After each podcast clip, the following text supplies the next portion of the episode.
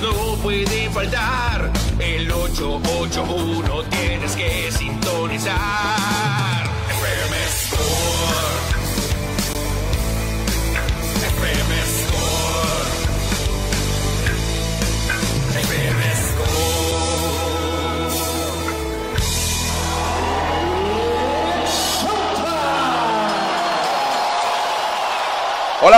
Muy buenas tardes, radio escuchas de la voz del PITIC, la voz del deporte. Esto es FM Score en el martes 6 de febrero. Iniciamos la semana corta después del día de asueto que vivimos ayer, que tuvimos acá en la República Mexicana celebrando el Día de la Constitución Mexicana de 1917. Mi nombre es Cristian, Bernet y le doy la bienvenida a mi amigo y colega Manuel Izarra que anda friolento, ¿no? Sí, fíjate, hoy me pegó el frío, Cristian, pero frío del corazón, porque yo no esperaba esto de mis queridos naranjeros de México, así como mucha gente los está llamando. Yo te soy sincero, veía como casi algo automático semifinales. Casi probable un 80% llegar a la final. Y en la final ahí sí yo veía algo complicado, porque enfrentarte a un Venezuela, a un Dominicano en una final del Caribe es durísimo, pero nunca me imaginé este escenario, Cristian. Son siete equipos, avanzan cuatro, o sea, avanza más del 50%. La verdad que me quedo con la paliza dominicana, que es lo que yo más rescato. Ganarle a Nicaragua, pues digo, estaba en el papel.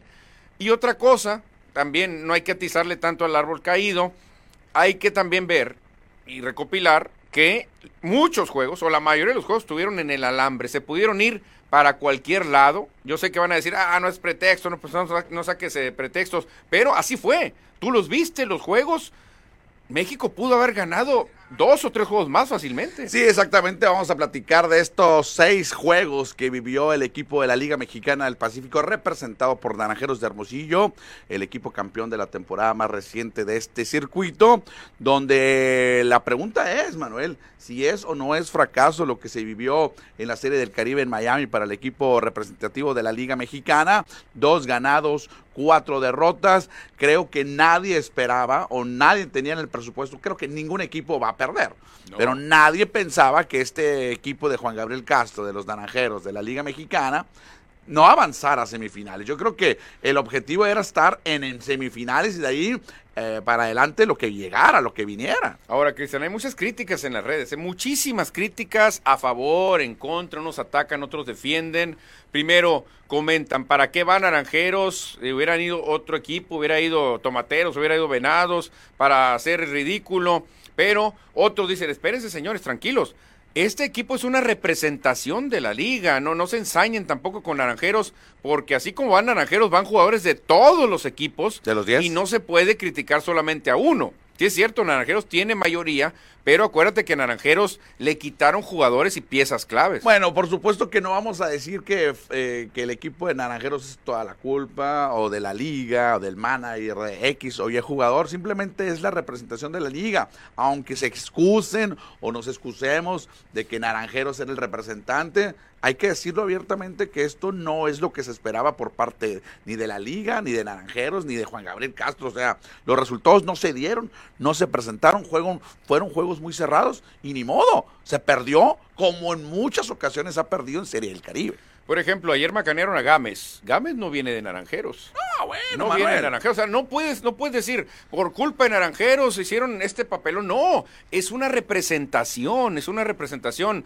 A veces sí, batea uno de tomateros o batea uno de venados o lo hizo muy bien Ornelas de charros, pero es una representación, porque mucha gente, Cristian, está haciendo leña del árbol caído. No, Claro. Naranjeros, horrible, qué papelón, ¿para Sí, qué van así? Afición, me imagino, de Obregón o de Sinaloa, me imagino Claro, yo, quiero, claro. quiero entenderlo. Claro que sí, pero hace rato que no se gana una serie del Caribe para México. Ya vamos por ocho años, creo Ah, que no rato, se gana. ya. entonces. La última fue Mazatlán.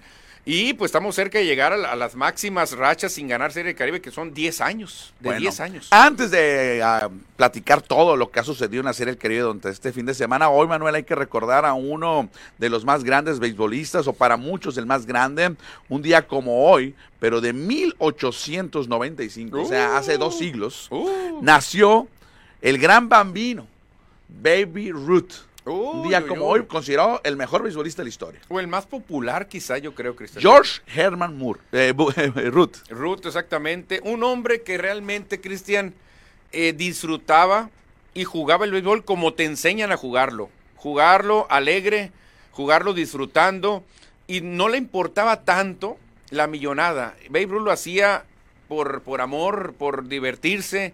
Eh, hemos visto algunas películas de él, yo no lo conocí obviamente, pero en muchas películas que ha salido la historia de Ruth, la verdad que te enamoras del gran bambino. ¿eh? Exactamente, considerado, repito, para muchos como la cara, la leyenda o el mejor beisbolista de la historia, que en muchos momentos fue el líder de jonrones de toda la historia. Yo te la pongo así, la cara a lo mejor, pero si a ti, a mí me preguntas, ¿es el mejor de todos los tiempos? Yo diría que no.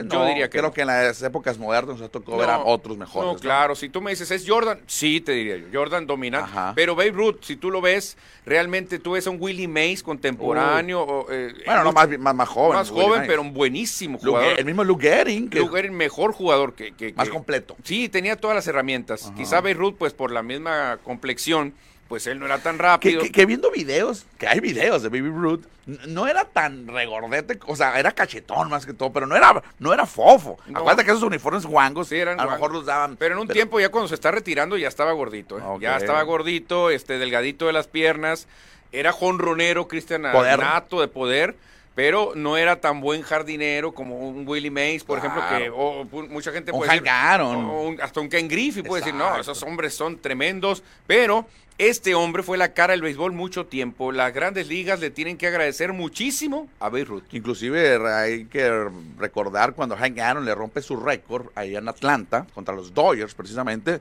mucha gente no quería que le rompieran el récord a Baby Ruth porque un afroamericano le había roto el No, récord. claro. No querían ni que un blanco, Roger Maris, no querían que le rompiera el récord de, De más una temporada. una temporada, por eso. Vamos a hacer la primera pausa aquí en FM Score y regresamos. Todo un show deportivo. Regresamos a FM Score. FM Score. La voz del deporte en el 88.1. FM Score.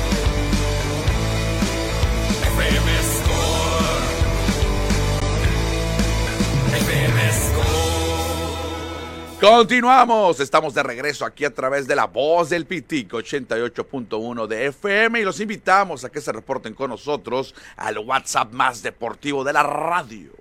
Exactamente, Cristiano, y ese es 6624-740042. Repetimos, 6624-740042, porque ya están llegando mensajes a diestra y siniestra. Sí, saludamos a nuestros amigos que también se reportan a través del Facebook. Ahorita poco a poco estaremos leyendo sus mensajes al respecto de la participación de México, la participación de Liga Mexicana de Naranjeros en la Serie del Caribe en Miami, que parece que ha sido un éxito, ¿no? En asistencia, gran presencia caribeña, venezolanos, puertorriqueños en el juego estelar, en el tercer juego, en algunos hasta superiores de 30 mil personas. No, los Marlins con una lagrimita en el ojo. Ay, ojalá y tuviéramos esas entradas nosotros. La buena, pues que fue un éxito, Cristian. La mala, que no les vaya a gustar hacerlo más seguido ahí. A lo mejor le quitan sedes a, a otras ciudades del Caribe. Eh, no sé cómo lo vean en Pero si es un Dominicana. éxito, Manuel, si es un éxito, ¿por qué no hacerlo ahí?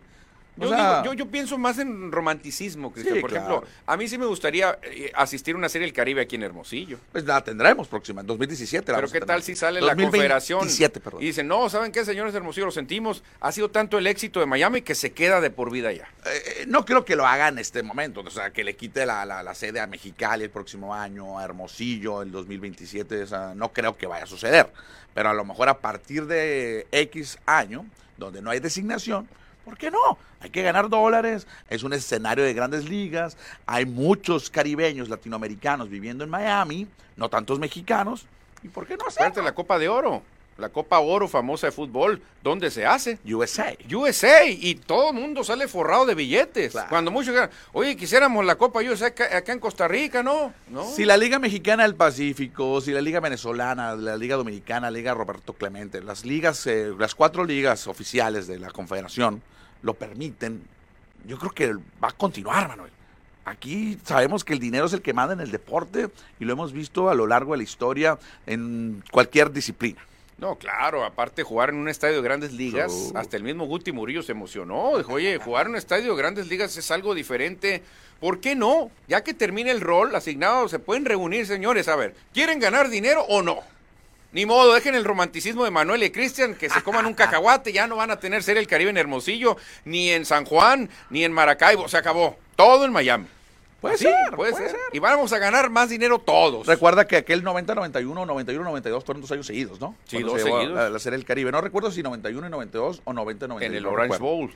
Era un estadio de fútbol americano. Horrible, horrible, horrible. No existían los Marlins de Miami o de Florida, no existían no, todavía. no había el béisbol Ellos hasta el 94 llegaron, y es cuando se hace, pues, de ahí jugaban en ese mismo estadio, bueno, jugaban en el otro estadio, ¿no? También, que- creo que era en otro. en otro, en el Joe Robbie, Joe Robbie Stadium. el donde jugaban los Miami Dolphins, este era el de colegial, de los Hurricanes. Sí, pero era horrible como pusieron esa serie del Caribe, que se pusieron una franja, que si pegaba arriba de, un- de una línea naranja era doblete. No, no, no. Fue un cochinero, pero aún así lo sacaron adelante allá en Miami. Perfecto, Manuel. Vámonos con lo que sucedió hoy en el primer juego de este martes en la Serie del Caribe, la jornada 6 ya de este certamen de la Serie del Caribe o como le llaman el, Serie Mundial Latinoamericana.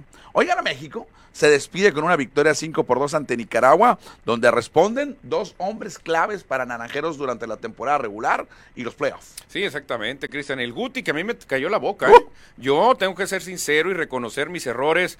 Cuando va la serie El Caribe a iniciar, dije, el Guti yo lo, yo lo pondría en la banca. Yo lo pondría en la banca para venir de emergente. Me cayó la boca el Guti, Cristian, fildeando y sobre todo bateando. Ayer, de- digo, hoy de 5-5 con una carrera impulsada. ¿eh? Sí, y otra anotada también por ahí, Aaron Alter, el alemán estadounidense, se conectó eh, dos imparables, conectó cuadrangular, dos remolcadas para Aaron Alter, que busca regresar a grandes ligas. Creo que son los dos jugadores que se salvan de la quema en cuanto a la ofensiva para Naranjeros, para Liga Mexicana. Sí, fíjate, Aaron Alter tú tírale rectas y te va a responder. Vacas. Pero no escautearon bien aquí en Nicaragua a Aaron Alter. ¿eh? Realmente ayer, no hombre, lo trajeron comiendo de la mano. Que este juego era ganar o ganar. No podías perder contra Nicaragua, No, no, no contra los generales de, bueno, gigantes de Rivas. No podías perder. Ahí sí sería el acabose, como se dice. No, no, pues nadie ha perdido con ellos. No, pues. Ni va a perder con ellos. Le queda un juego a Nicaragua, lo va a perder. Sería el colmo, Cristian. Yo me quedo con la versión de México contra Dominicana. Ok, que Ese equipo, la verdad, me puso a soñar. Dije, están de regreso súper bien. Ahorita damos el resumen de los seis juegos, de los seis resultados que tuvo México. Hoy, Manny Barreda, el de Zaguarita, eh, no lució, pero lanza para llevarse la victoria. Solamente una carrera en cinco entradas, ponchó a dos y conquista la victoria. Tercera en su historia, en su carrera en Series del Caribe. Sí, siento que sí se saca la espinita. ¿Sí? Yo creo que él pide la bola, se, dame op- oportunidad, vas a ser el único que abra dos juegos. Ajá. Barrera dice, me saco la espina porque no le fue bien allá por alguna terquedad. Cinco entradas suficientes para la victoria, tres imparables, una carrera. Creo que Barrera cumple, Cristian, y se va, se va contento en, en su labor al menos. Lanzan dos hermosillenses en el relevo, el zurdo Mar Cruz, que permite una carrera, también ahí eh, Samayoa, José Samayoa también lanza un par de entradas y cierra el encuentro y le la dan el salvamento por la diferencia de tres carreras a Luis Márquez, que es más de decirlo ya, de la polémica que se armó en el duelo Ah. eh, contra Venezuela, ¿no? Sí, que, Eh, no que no estaba entró. registrado, ¿no? Está muy rara esa regla que ya no vamos a abundar en Pero ese No resultado. podemos andar en esas cosas a estas alturas, Cristian, no puede ser. Yo creo que ahí hay un, hay un error de hay una confusión grande porque tú presentas el roster de 28 jugadores. Sí, Los 28 pueden jugar en cualquier juego. claro. O sea, en grandes ligas son un roster de 26. Ujú, Aquí son de 30 en De la Liga 30. Mexicana. Ok. O sea, todos pueden jugar, están ahí registrados. O sea, ¿cómo va a llegar el umpire y decir, no sabes qué, no está aquí la, en el papelito que me diste? No, pero no. está en el roster. No puede ser. Y todo se arregla, Cristian. O sea, ¿para qué cerrarse tanto? Que diga, mira,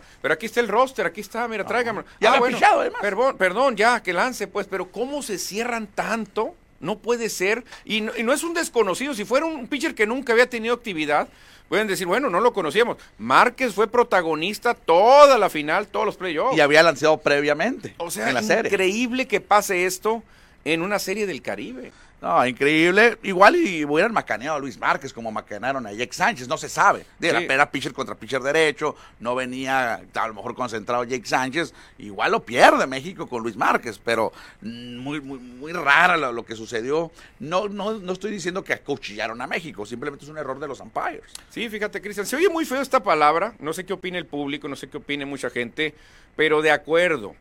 A cómo cerró Naranjeros con esa racha de victorias impresionantes, barriendo equipos al final, con los refuerzos que llegan, que son pura calidad. Claro. Va a sonar muy feo la palabra, pero creo que sí tenemos que ponerle fracaso. Claro, Fracaso. claro. Al momento de no clasificar a semifinales, no estás cumpliendo el objetivo principal, que es estar entre los mejores cuatro. Y obviamente todo el mundo pensaba que podría llegar hasta la final. A lo mejor ser campeones no. Pero cuando, si nos vamos ahora sí, Manuel, a ver los resultados que se vivieron en esta serie del Caribe, que pierdes, inicias con el pie izquierdo, que ya lo comentábamos, pierdes ante el Curazao, que en el papel es inferior a ti. Pero si ves el roster y el line-up, es un, el equipo de grandes ligas. Sí, es un equipo de mucha traye- trayectoria, mucha experiencia, pero en el presupuesto, Cristian, que yo hice, y a lo victoria. mejor que tú lo hiciste y lo hizo Juan Gabriel Castro, era victoria. Dices tú, bueno, le gano a Curazao, hay riesgo contra Puerto Rico, no importa porque puedo estar 1-1. Le gano a Panamá, que tampoco es la gran potencia, que está sorprendiendo a todos. Pierdo con Dominicana quizá, me la rifo con Venezuela y le gano a Nicaragua y me meto a las semifinales. Sí, ya en el segundo encuentro ante Puerto Rico, ante los boricuas, ahí no batió el equipo mexicano, el picheo de Puerto Rico se lució, 2 a 0 fue el resultado eh, final, muy parejo el juego, se pudo haber inclinado eh, por México en cualquier momento, pero ahí ya tenías dos derrotas. Cristian, es que no batió México, ni Puerto Rico batió. Realmente fue un imparable podridito De atrás dos, del, uno de dos. O sea, increíble cómo Puerto Rico hizo esas, dos carreras, un podridito que saca por ahí encima el- del, del- del- del cuadro, gana 2 por 0. Ese juego estuvo para cualquier lado también. El sábado, cuando vas ganando 3 a 1 en la parte baja de la novena entrada, pues todo parecía que iba a ser...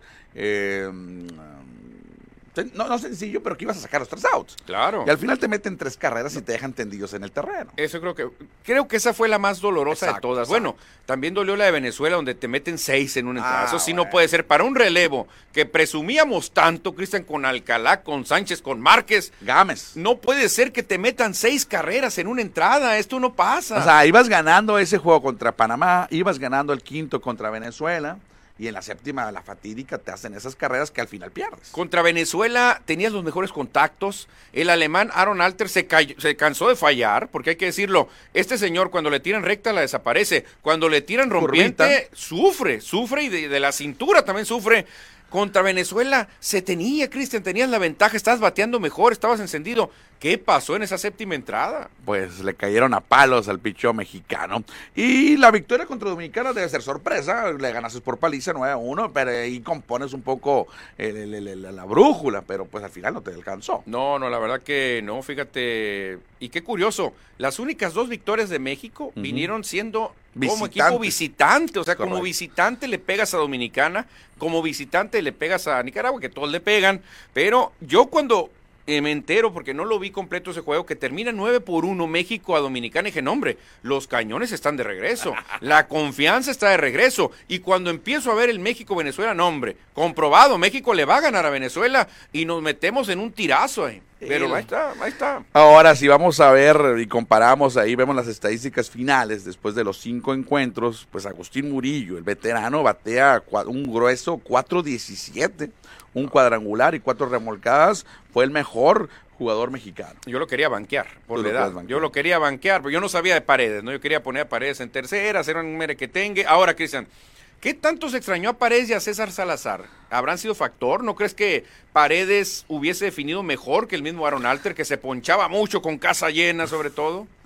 Complicado, complicado. Tuvo seis ponches Aaron Alter a lo largo. Seis ponches. Dejó ocho corredores en las bases. Bobby Bradley dejó once, corredores en las bases. ba- ¿Y dónde quedó el Bradley que nos macaneó con una bojoa? ¿Dónde quedó? y se ponchó siete veces. Ay, Bradley, Bradley, Bradley. No pegó jonrón Bradley, produjo dos carreras nomás Bradley. Se le dio toda la confianza del mundo porque tuvo 24 turnos al bat. El máximo fueron él y Agustín Murillo. Exacto. Y el Tito Valenzuela, el de Cajeme, el de los Charros de Jalisco, también respondió con cuatro encuentros, conectó seis imparables y batió para 375. Estuvo en cuatro de seis. Ramiro Peña sí quedó a deber. Uf. Definitivamente 17 turnos al bat, 0.59 de porcentaje, solo un imparable, un doblete.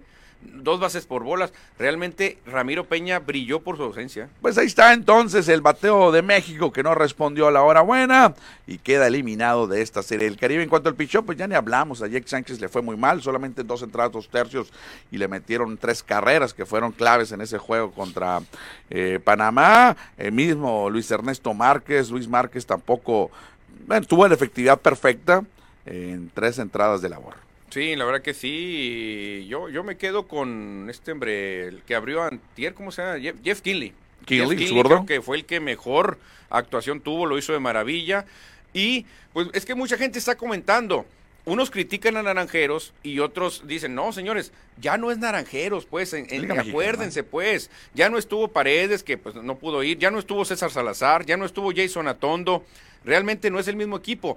¿Qué hubiera pasado si dejamos a este equipo que llegaba con 11 victorias consecutivas, que venía enrachado? No sabemos tampoco, o sea, no sabemos si hubiera seguido ganando. Que, que- que ya no ya no sucede, ¿no? Que ya no van Inter los equipos, o sea, ya sabemos que va a ir a selección de la Liga Mexicana, pues, o sea, Pero es más atractivo para el público, ¿no? Porque si tú nomás mandas a puro naranjero, pues muchas veces tomateros, la gente aficionada a venado, ah, pues allá, allá Sí, ellos. Exacto, ya ahí ya deja, deja ser atractivo para la- en las otras nueve ciudades, las otras nueve plazas, y solamente se concentra en uno. No recuerdo las, las eh, reglas originales, por ejemplo, la en aquel 76, que gana por primera vez Naranjeros, que gana la Liga Mexicana del Pacífico el campeonato, si eran puros naranjeros o No, traían no, no, refuerzos. habían refuerzos. Ok. Había refuerzos también. El refuerzo siempre ha existido, al menos desde el 76 que yo recuerdo. No sé si el 74 cuando La inició. primera vez. Eh, habría, pero creo que siempre ha existido el refuerzo y con eso involucras, pues, Cristian. Por ejemplo, la temporada pasada, que fue Cañeros, llaman a José Cardona y algunos de Naranjeros. Sí, sí, entonces dice, ah,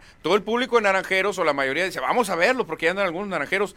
Así es, se hace más comercial, más atractivo. Ya no es Naranjeros, es una selección. Bueno, antes de irnos a la pausa, porque estamos cerca de irnos a la pausa, a ver qué nos dice nuestro productor Fernando. Ya casi, ahorita, bueno, vamos a leer cómo va. Eh, eh, vamos a leer mensajes ahorita después de la pausa, Manuel, para no interrumpir. El standing amanece Panamá con cuatro ganados, cero perdidos. Y hoy va a jugar contra Venezuela. Uy, se van a pelear Vene- el liderato. el- si gana Venezuela, empatarán el liderato. No sé si por, por, por dominio se va a Venezuela. Cuando arriba. hay un empate entre dos debe ser sí. Así se Ok, define. Puerto Rico, tres ganados, dos perdidos. Hoy descansa, hoy no se mueve. Que hoy no pierde. Curazao, dos ganados, dos perdidos, al igual que República Dominicana, y se enfrentan Uy. más noche. El que gane se pone 3-2. Y casi, casi se mete.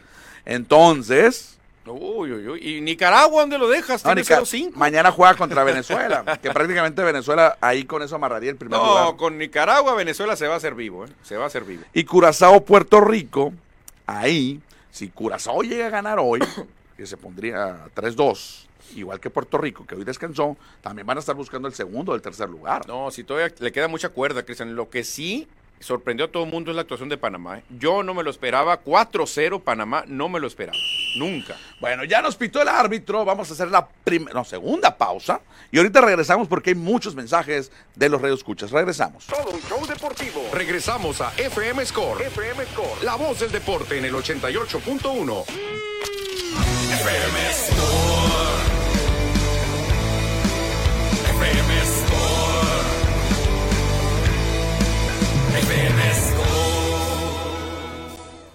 Estamos de regreso aquí en el medio tiempo de FM Score de este martes y tenemos muchos mensajes de nuestros radioescuchas que en este momento vamos a leer. Arrancamos con Alberto Molina, que nos manda el mensaje al WhatsApp, que ya decía Cristian 6624-740042. Buenas tardes. Qué buen día lluvioso.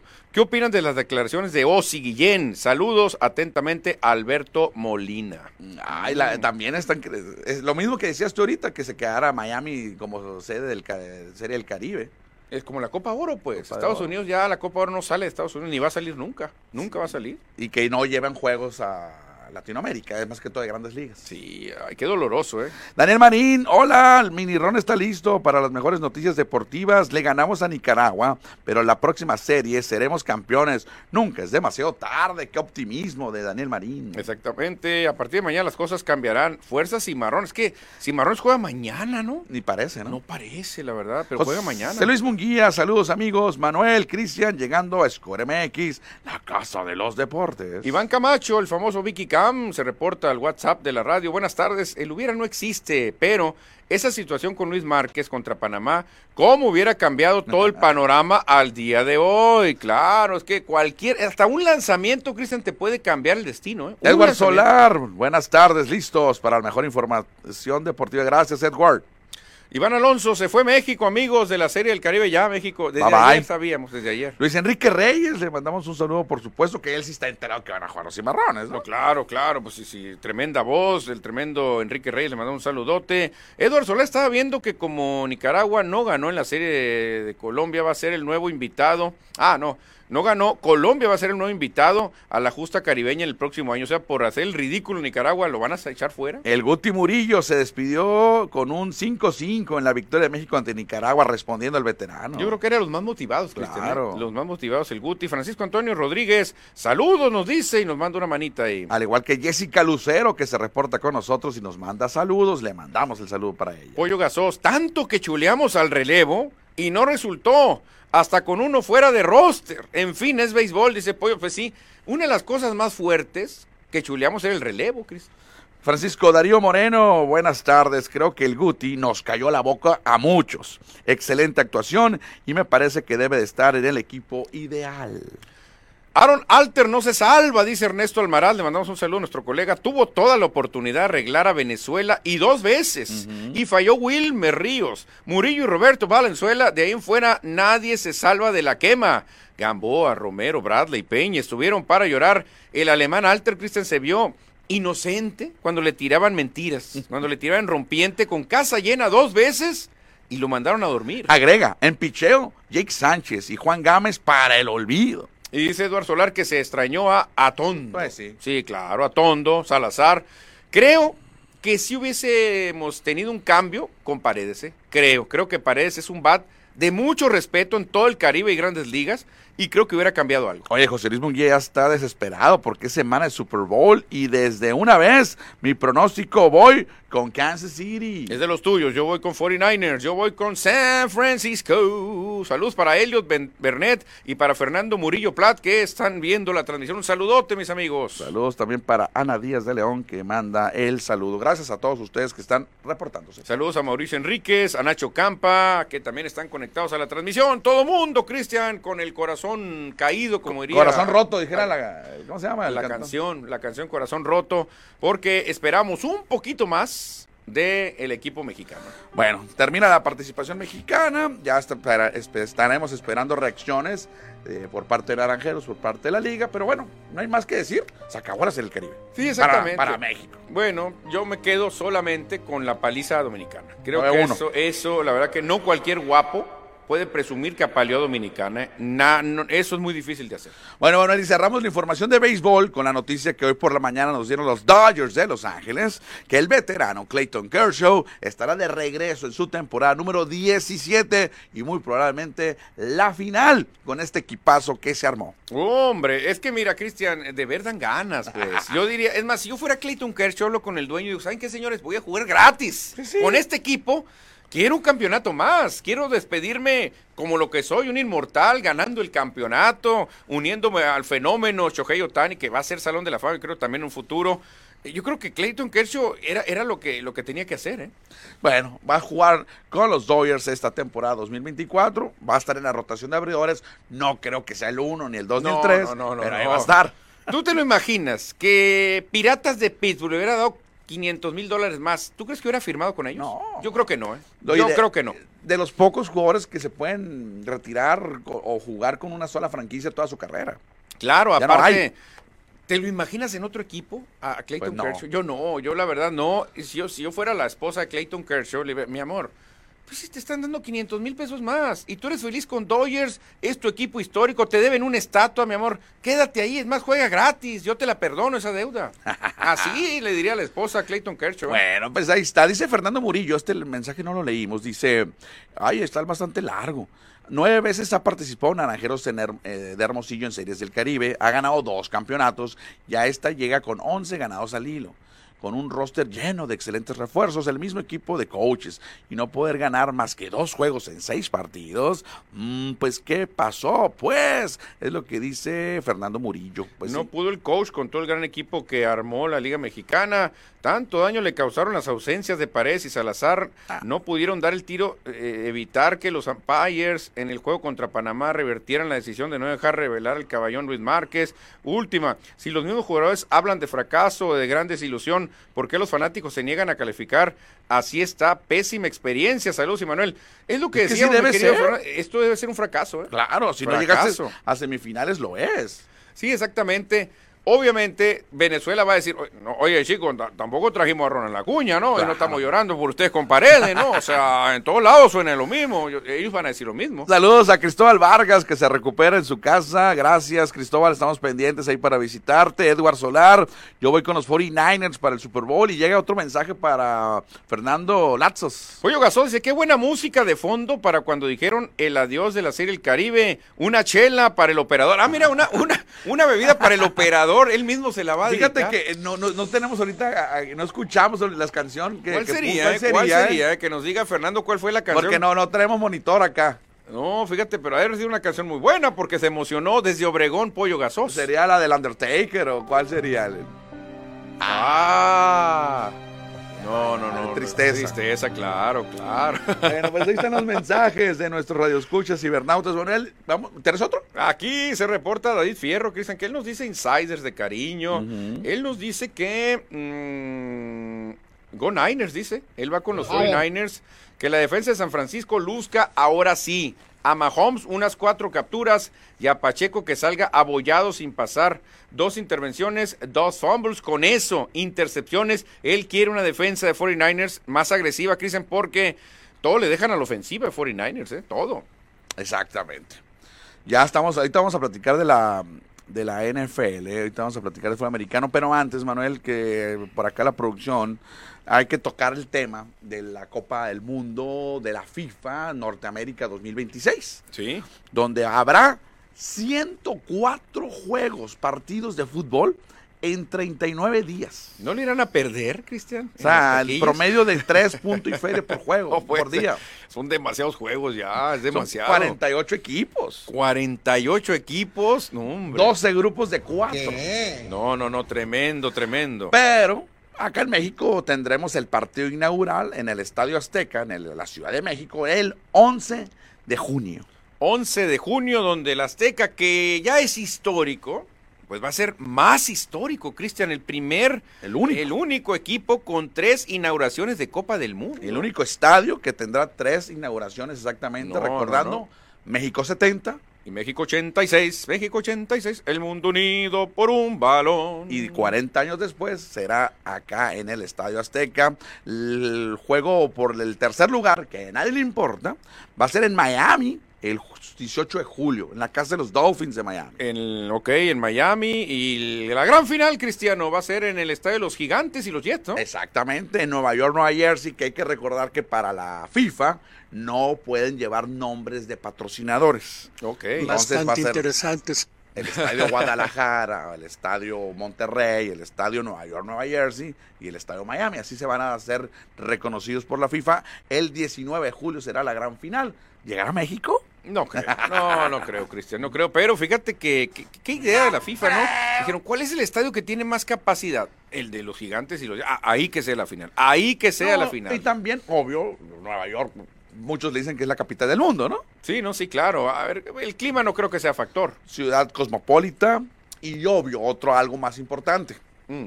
está a la costa este de América con los horarios para que Europa pueda ver el juego. Aparte, también, si tú te vas a kilómetros, si tú sales de España o de Portugal, pues te queda más cerca, o te queda muy cerca. Eh, ya jugar en, en- en otro lugar, en el centro, en O en Los Colorado, sí, es más difícil.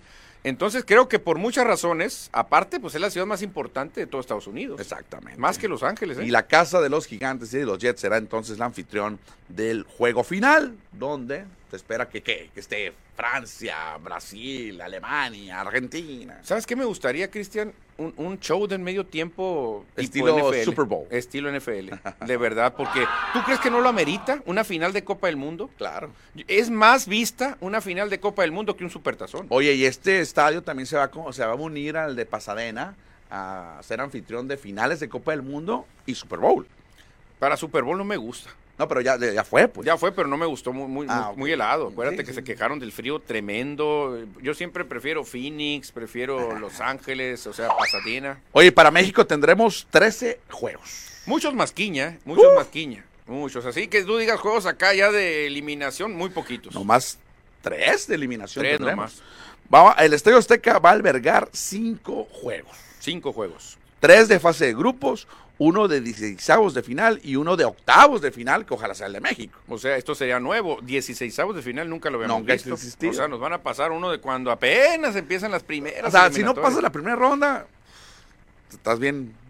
No podemos decir la palabra. Ahora, le podrá tocar a México, le debería tocar jugar a México acá, ¿no? Ay, véale. Sí, los tres- creo que dos juegos o tres le va a tocar aquí. Porque por lógica tendría que ser Que acá. obvio que en Estados Unidos va a jugar local también. Sí, claro. ¿Quién le puede hacer sombra? No, nadie, nadie. México. En Guadalajara, Manuel, ¿cuántos juegos habrá? En Guadalajara, Jalisco, pues también tendremos algunos, Cristian, cuatro juegos, pero todos de fase de grupos.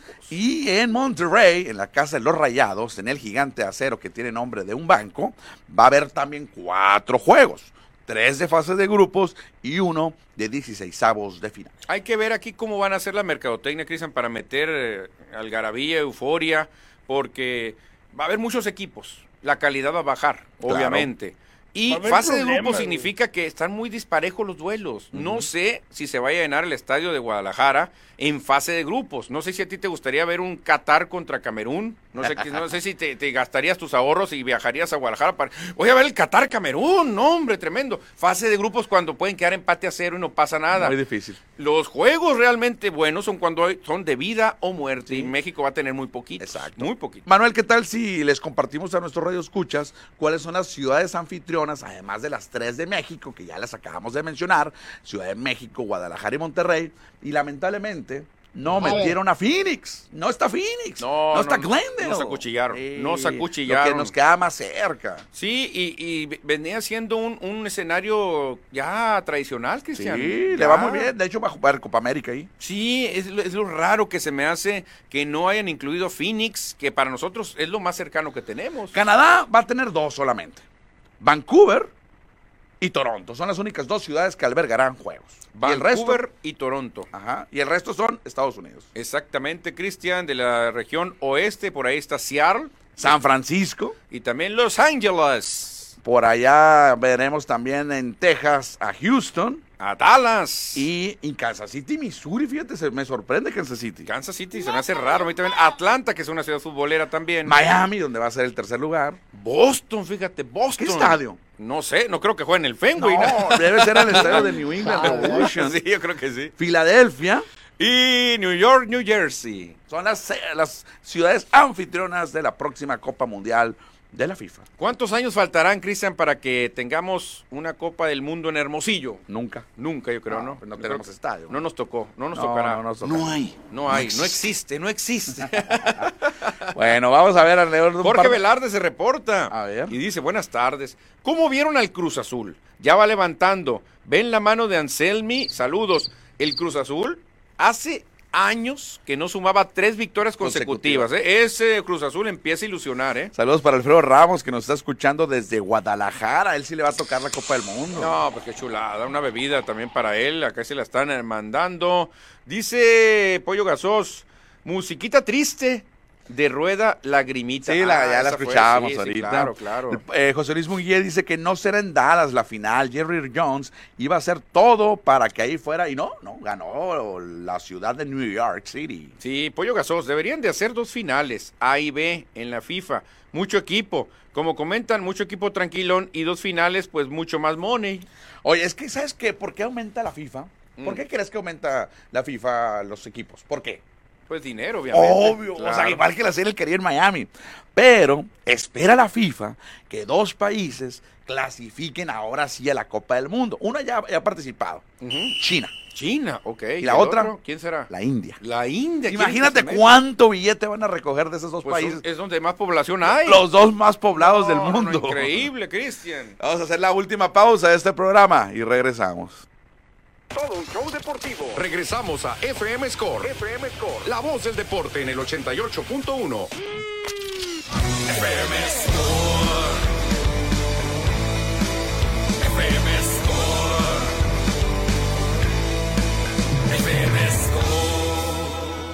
Continuamos y entramos en la recta final en el último bloque de este programa de martes, después de que ayer lunes fue día de asueto para toda la República Mexicana. Ya estamos de regreso, pero hay mensajes de nuestros radioescuchas. David Fierro se reporta, Cristian, nos dice algún comentario de las sonorenses soforistas profesionales y lo dicen MLB.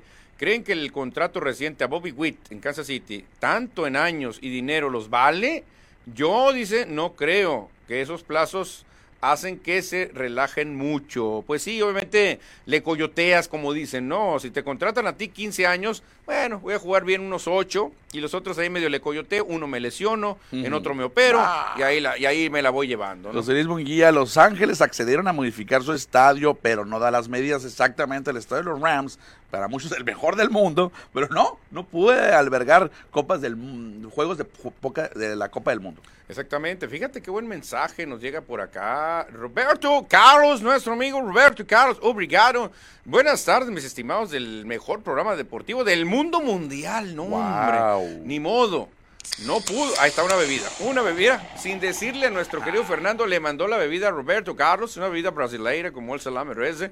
No pudo el combinado del MP, hay pa'l otra. Así que mejor nos concentraremos en el Super Bowl. Ya, Opino lo mismo, opino lo precisamente mismo.